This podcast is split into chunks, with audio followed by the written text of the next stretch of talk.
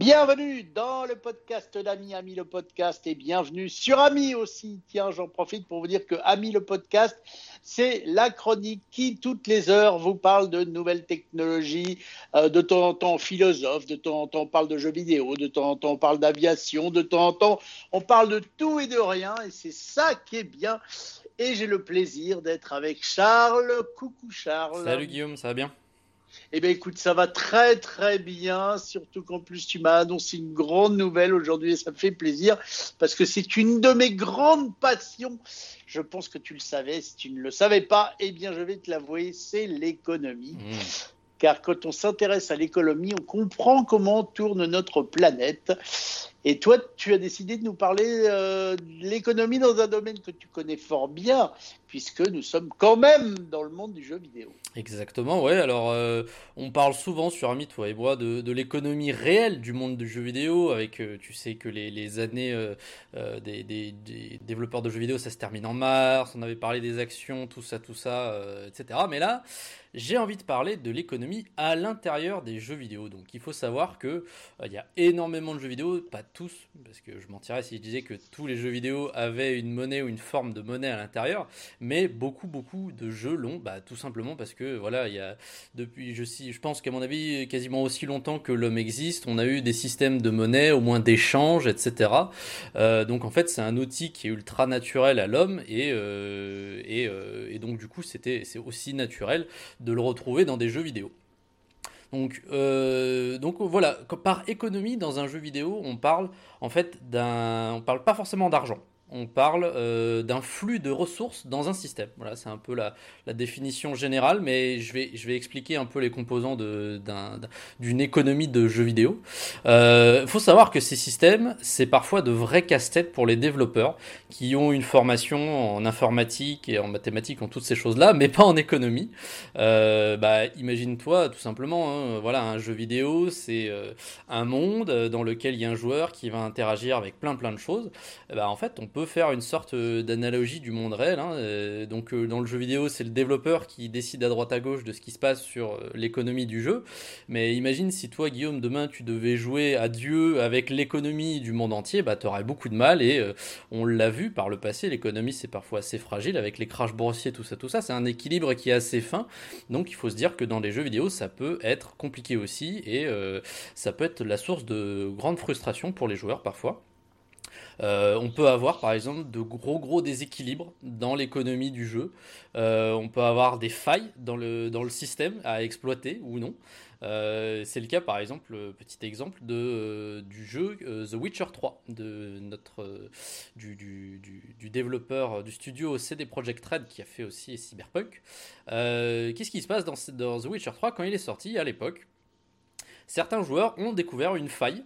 C'est-à-dire que quand ils commençaient le jeu vraiment au tout début, lorsqu'ils étaient euh, très très bas niveau, ils pouvaient tout simplement aller dans une ville euh, pas proche du début de l'aventure et se mettre à taper des vaches qui étaient dans un champ. Et les vaches, une fois qu'elles sont tuées, elles rapportent aux joueurs du cuir. Et en fait, les joueurs, ce qu'ils faisaient, c'est qu'ils tuaient toutes les vaches du champ, ils récupéraient tout le cuir. Il y avait dans le jeu un système pour passer le temps, bah, parce que voilà, il y a certaines missions des fois qui doivent être faites de nuit, etc. Donc ils utilisaient cette fonctionnalité pour passer euh, quelques heures. Euh, le jeu faisait réapparaître les vaches parce que c'est comme ça que le jeu fonctionnait. Et ils recommençaient et ils pouvaient faire ça à l'infini. Et ce qui fait que euh, ils étaient à peine, euh, ils étaient tout juste au niveau 1 au début de l'aventure et ils pouvaient euh, se retrouver avec des fortunes amassées puisqu'ils allaient revendre le cuir des vaches dans une autre ville. Et, et bah c'était totalement déséquilibré quoi. Tu pouvais avoir un joueur qui était de très faible niveau mais qui avait accumulé autant de richesses qu'un joueur qui avait passé plusieurs centaines d'heures dans le jeu. Donc euh, voilà, ça c'est un exemple de, faille, de déséquilibre qu'on peut avoir dans les systèmes économiques des jeux vidéo. Euh, je reviendrai plus tard sur, sur le cas des, vaches de The Witcher 3. Euh, donc voilà, c'est un exemple comme quoi il faut que l'économie d'un jeu soit vraiment bien pensée parce que euh, voilà, elle pourra aussi bien être un fardeau pour le joueur qu'une récompense. Si une économie de jeu est vraiment bien faite, ça va être quelque chose pour lequel le joueur va vouloir interagir, va vouloir s'engager, et euh, c'est une des raisons pour lesquelles le joueur va passer plus de temps sur le jeu. Et euh, donc en fait, c'est ça le, le, le, but ultime d'un développeur, c'est que des gens passent beaucoup de temps sur leur jeu pour qu'ils en parlent à leurs amis, etc. Et voilà, que leur jeu plaise. Euh, donc on va voir ensemble les, euh, cinq éléments qui constituent une économie de, jeu. Euh, je dois donner pour, pour tout ce que je vais dire, tout ce que j'ai déjà dit depuis le début, je dois vraiment donner crédit à une chaîne YouTube qui s'appelle Game Makers Toolkit, donc en français la, boîte à outils du, du, Game Maker, donc du, développeur de jeux. voilà, c'est une chaîne tenue par un monsieur qui s'appelle Mark Brown et qui a fait donc toute une, toute une vidéo sur l'économie du jeu vidéo et il fait plein d'autres vidéos pour les gens, pour les développeurs il y a plein de trucs qui sont très intéressants. Alors, les cinq éléments qui constituent une économie de jeux vidéo. Alors comme je l'ai dit, une économie de jeux vidéo, c'est un flux de ressources dans un système. Euh, tout d'abord, alors ce n'est pas un élément dont, je vais parler, mais euh, une ressource, ça va vraiment être pris au, sens large. Alors on peut bien évidemment penser aux pièces, hein, voilà, tout de suite Super Mario qui tape des blocs, il y a des pièces, c'est génial. Mais ça va être aussi par exemple des matériaux, qu'on va pouvoir utiliser d'une certaine manière autre que acheter des choses avec les pièces. Ça va être aussi l'expérience. Il y a beaucoup de jeux, euh, les RPG, etc., qui vont faire progresser votre personnage qui, avec des points d'expérience. Ça peut être des objets, des munitions. On peut même aussi mettre euh, de la, santé de votre personnage dans, euh, dans, un système économique du, jeu vidéo. le premier élément de votre système, ça va être les robinets ou les sources. En gros, c'est tous les éléments dans votre jeu qui, vont permettre aux joueurs de récupérer, de récolter les ressources dont j'ai parlé avant. Alors, ça peut être très simplement, euh, des... si votre jeu, ça se passe dans un donjon, euh, votre joueur va avancer dans le donjon, il va trouver par terre des pièces d'or, et ben voilà, c'est un type de robinet. Il va, pouvoir récupérer cette ressource tout simplement en la prenant. Après, on peut faire des robinets un peu plus complexes, par exemple des ennemis, euh, où il va falloir les battre pour récupérer de l'argent, des équipements, de l'expérience. Ça peut être des ressources naturelles. Là, je pense tout de suite euh, à Minecraft où, euh, voilà, si on veut récupérer euh, bah, du minerai de fer, etc., du bois. Enfin voilà, il n'y a même pas que Minecraft, mais il y a beaucoup de jeux qui utilisent des ressources naturelles. Et en fait, les robinets, donc ce sont les éléments du jeu qui vont définir comment les joueurs vont interagir avec le monde. En fait, les joueurs au final ils vont, euh, ils vont passer leur temps à être euh, à, mettre leurs mains en dessous de ces robinets et à récupérer ces sources. Donc en fait ça va être vraiment l'outil les robinets ça va être l'outil du développeur pour euh, emmener le joueur vers là où le développeur veut l'emmener. En gros, si le développeur a dit ah bah moi j'aimerais bien que mes, les gens ils jouent comme ça à ce jeu, j'aimerais bien qu'ils découvrent cette chose là ou cette chose là, qu'ils battent tel ennemi, et eh bah il va faire en sorte d'amener les, joueurs euh, vers vers ceux qu'il a envie de les amener. C'est vraiment la carotte euh, au bout du bâton et, et le joueur c'est là si je puis dire. Donc voilà un développeur qui va du coup qui est en train de construire un qui, fait un jeu avec un monde ouvert donc très très large etc avec des possibilités d'exploration, eh ben, il a tout intérêt de répartir et de disperser dans ce monde ouvert des robinets avec qui donnent un certain type de ressources qui va être intéressant pour le joueur. Sinon, le joueur, à moins qu'il s'ennuie à mort et qu'il n'a rien d'autre à faire, il n'aura aucune raison d'explorer le monde entier. Donc voilà, ça c'est le premier élément du système, les robinets. Euh, le deuxième élément, ça va être l'inventaire. Une fois que le joueur il a trouvé un robinet, il va prendre la ressource et cette ressource, il faut qu'elle soit stockée.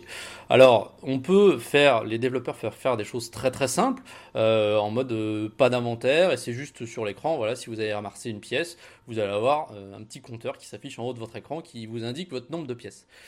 On peut faire des choses très très simples comme ça, et on peut faire aussi des choses très très compliquées, où alors le, joueur va devoir mettre le jeu en pause, aller dans des menus qui sont catégorisés, etc. Et globalement, là où les développeurs vont avoir euh, la, un réglage à faire sur les inventaires, ça va être la taille, tout simplement. Voilà, comme je l'ai dit, une des ressources, ça peut être la santé. Euh, et bah, un inventaire, c'est donc une barre de vie.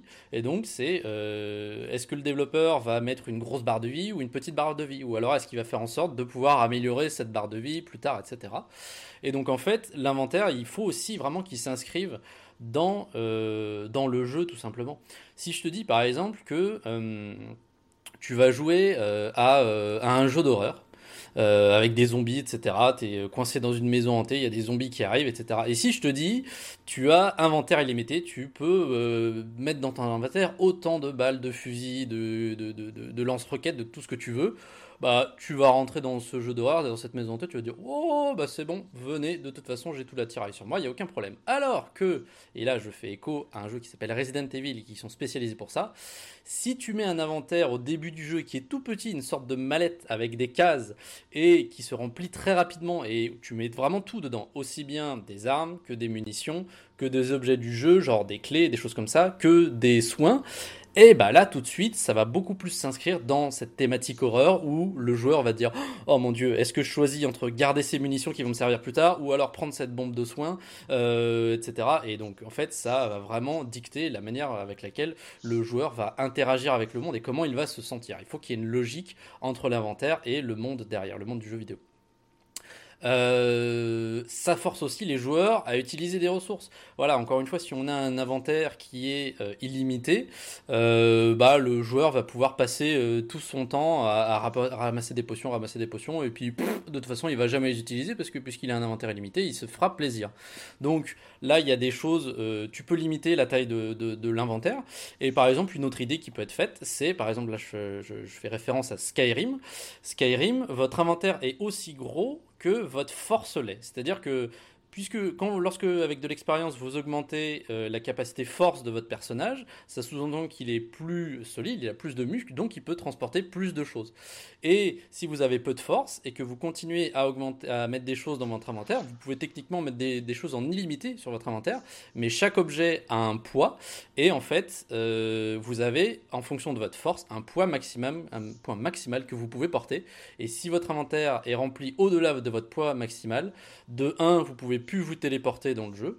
Euh, voilà, il y a des, tu peux, tu peux passer de ville en ville rapidement, mais ça, simule en fait une marche de votre, de votre joueur. Donc voilà, votre joueur ne peut plus se téléporter rapidement. Et aussi, vous ne pouvez plus courir, donc le, votre mouvement sont entravés. Donc c'est une autre manière euh, avec laquelle on peut réduire la taille de l'inventaire d'un joueur.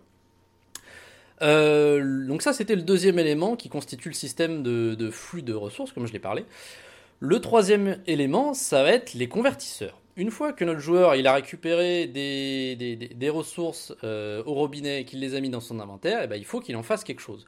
Les convertisseurs, ça va être du coup des marchands avec lesquels on va pouvoir échanger des pièces d'or contre des objets qui vont être intéressants pour le joueur. Ou aussi bien, ça va être des menus où on pourra euh, changer l'expérience en, euh, en, en, niveau supérieur et en force, par exemple, etc. Là aussi, encore une fois, euh, ça va être un élément sur lequel les développeurs vont pouvoir jouer et ça va donner vraiment un rythme au jeu. Euh, et ça va forcer encore une fois les joueurs à prendre des décisions. Par exemple, euh, Ghost of Tsushima, on en a beaucoup parlé. il a environ 13 ressources différentes que le joueur va pouvoir récolter. Et ce qui se passe, c'est que euh, y a certaines ressources qui sont réservées à l'amélioration de certains objets. Par exemple, toutes les ressources qui sont de type bois vont permettre d'améliorer les arcs et uniquement les arcs. Et il y a aussi dans les ressources du fer et il y a aussi autre chose, je me souviens plus. Mais du coup, le bois est réservé pour améliorer les arcs et le fer est réservé pour améliorer les épées. ah oui, il y a le cuir qui est là pour les, euh, les armures.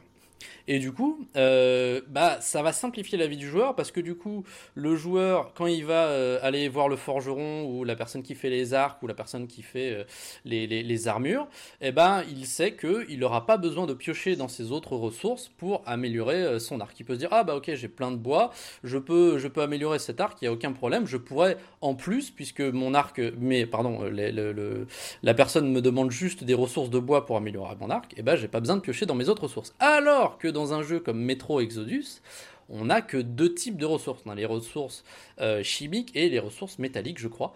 Et donc en fait, on n'a que ces deux ressources pour faire toutes les améliorations du jeu. Donc en fait, ça va compliquer la vie au joueur dans ce cas-là parce qu'il va se dire, ok, j'utilise des ressources, mais si je les utilise pour une chose, je peux pas les utiliser pour autre chose. Donc voilà, ça va encore une fois s'inscrire dans, le, dans la manière dont le, jeu va se développer. Mais alors attends, je voudrais te couper la parole un petit instant parce que euh, on parlait d'économie tout à l'heure, mais dans tout ce que tu nous as raconté jusqu'à maintenant, le joueur a-t-il à sortir son vrai porte-monnaie pour s'acheter certaines ressources Ou pour l'instant, on est dans le monde euh, gratuit, entre guillemets, puisque tu as déjà acheté ton jeu? Alors, euh, j'y reviendrai plus tard là-dessus, mais, mais du coup, là, là, je parle vraiment uniquement à l'intérieur du jeu, sans que le joueur ait à, ait à ouvrir son porte-monnaie. Enfin, il a ouvert son porte-monnaie pour acheter le jeu, mais après ça, c'est uniquement dans le jeu comment il va se débrouiller en fait. D'accord. Euh, le quatrième élément de ce système, ça va être les boucles de retour. Boucles de retour positives ou boucles de retour négatives. Donc je refais le schéma.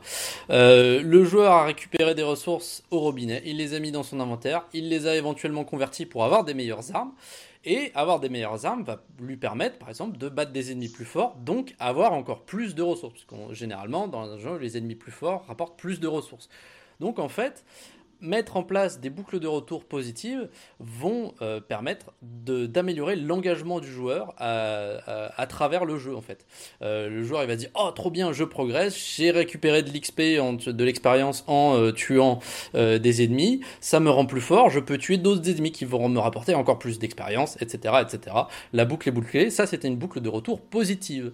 il faudra aussi mettre du coup en place pour éviter qu'il y ait des exploitations trop euh, trop, forte euh, du jeu, il faut aussi mettre en place des boucles de retour négatives.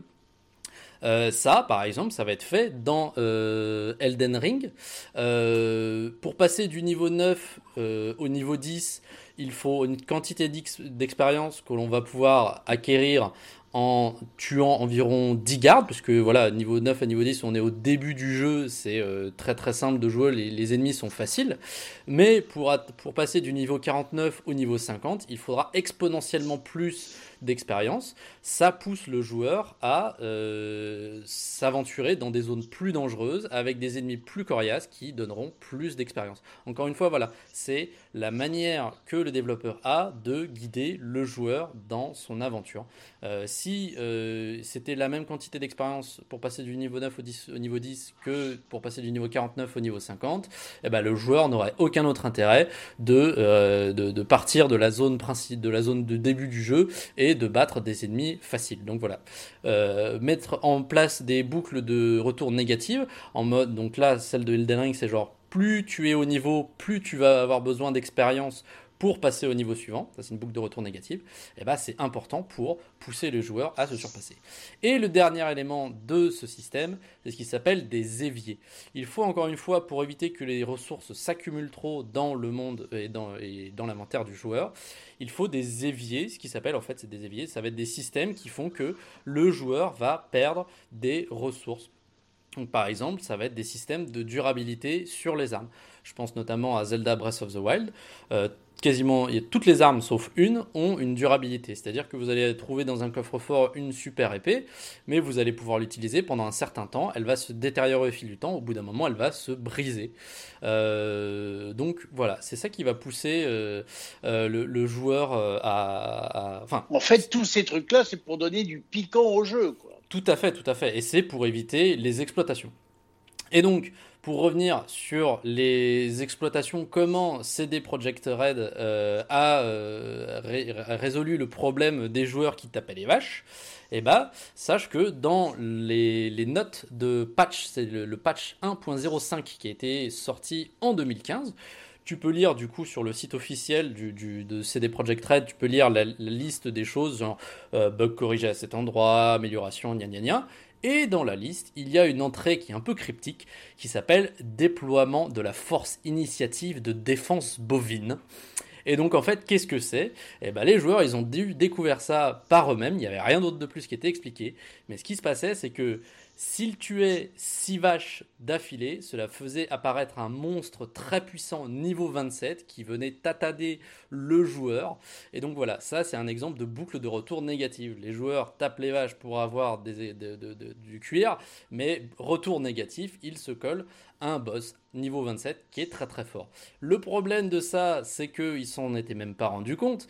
En voulant corriger l'exploitation des vaches, les développeurs ont mis une autre exploitation possible. C'est-à-dire qu'effectivement, le, le, monstre niveau 27 qui vient tataner le joueur niveau 1, et eh bah, le joueur niveau 1 il pleure.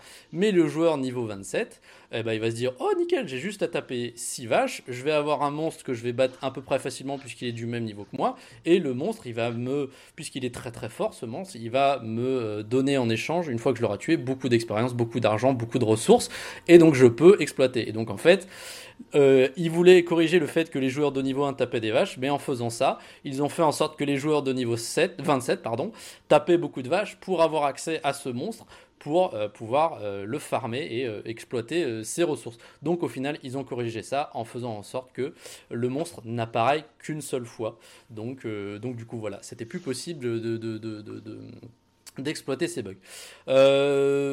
Voilà, donc tout ça, c'est les systèmes de, de, d'une économie de jeux vidéo. C'est un domaine qui est passionnant et qui est très, très, très, très large. Voilà, comme je t'ai dit, donc il y a tout ça. Et, si ce que tu disais, euh, Guillaume, c'est-à-dire, il y a, on peut rajouter euh, en sorte, on rajoute des complexités avec le fait que dans certains jeux, on peut utiliser de l'argent réel pour avoir des ressources supplémentaires dans le jeu. Euh, on parle pas non plus aussi là de multijoueur. Le multijoueur, tu peux faire du commerce avec d'autres joueurs, ça veut dire, etc. voilà, ça rend les choses très très compliquées. Il faut savoir qu'aujourd'hui, il y a certains studios de jeux vidéo qui emploient de vrais économistes pour leur aider, pour les aider à avoir des conseils sur comment équilibrer leur économie à l'intérieur de leur jeu pour avoir une expérience plaisante. Comme je dis, voilà, ça va être, ça semble rien, mais ça va être un pilier central euh, qui va euh, déterminer si le joueur s'amuse ou non, parce que euh, s'il y a trop d'une ressource, le joueur va finir par va finir par s'ennuyer. Si on n'a pas assez et que ça devient impossible, le jeu, le joueur va abandonner le jeu parce que c'est impossible. Et voilà, le but c'est de construire une économie de jeux vidéo qui va être plaisante et qui va être gratifiante pour le joueur. Le joueur va vouloir interagir avec cette économie et euh, aura, ressortira avec un sentiment d'avoir fait de bonnes choses et d'avoir progressé. Oui, bah moi personnellement, j'aimerais que tes vaches elles produisent plutôt du lait que du cuir d'abord.